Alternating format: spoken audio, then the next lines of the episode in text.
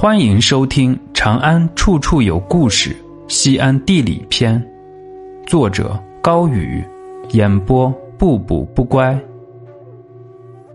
西安最早的机场在这里——西关正街。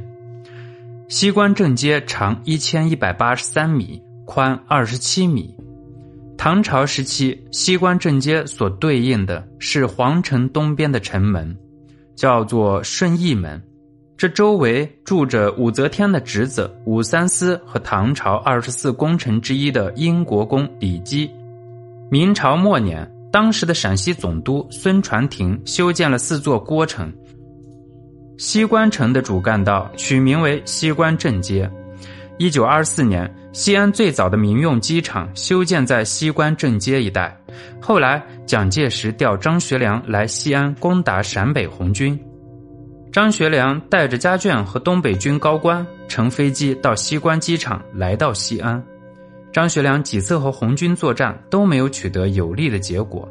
此时日军已全面侵华，蒋介石亲自到西安催促张学良打内战。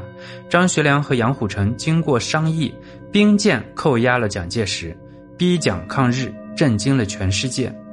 国共两党先后派人找到张杨二人，寻求解决西安事变的方法。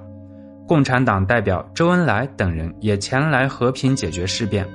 后期如何处理蒋介石，成为最棘手的问题。此时，少帅张学良的心里左右摇摆：放蒋介石将面临秋后算账，杀蒋介石会招来更大的麻烦。思索再三，张学良决定亲自护送蒋介石回南京。接受军事法庭的审判。当张学良和蒋介石乘坐的飞机离开西关机场时，周恩来火速赶往西关，却没能见上少帅最后一面。周恩来感慨地说：“张汉卿是看连环套那样的戏看坏了，现在不但要摆队送天霸，而且还要负荆请罪啊！”果然，此后张学良被蒋介石软禁了五十四年。西关机场距市中心仅四千四百米，巨大的噪声影响到城区，经常看到飞机俯冲而下，掠过民居，掠过护城河。鉴于此，一九九一年，机场迁至咸阳市东北十三公里处，改名为西安咸阳国际机场，而西关正街的名字也在一九七二年被正式确认。本集播讲完毕，感谢您的收听，下集更精彩，喜欢请关注加订阅。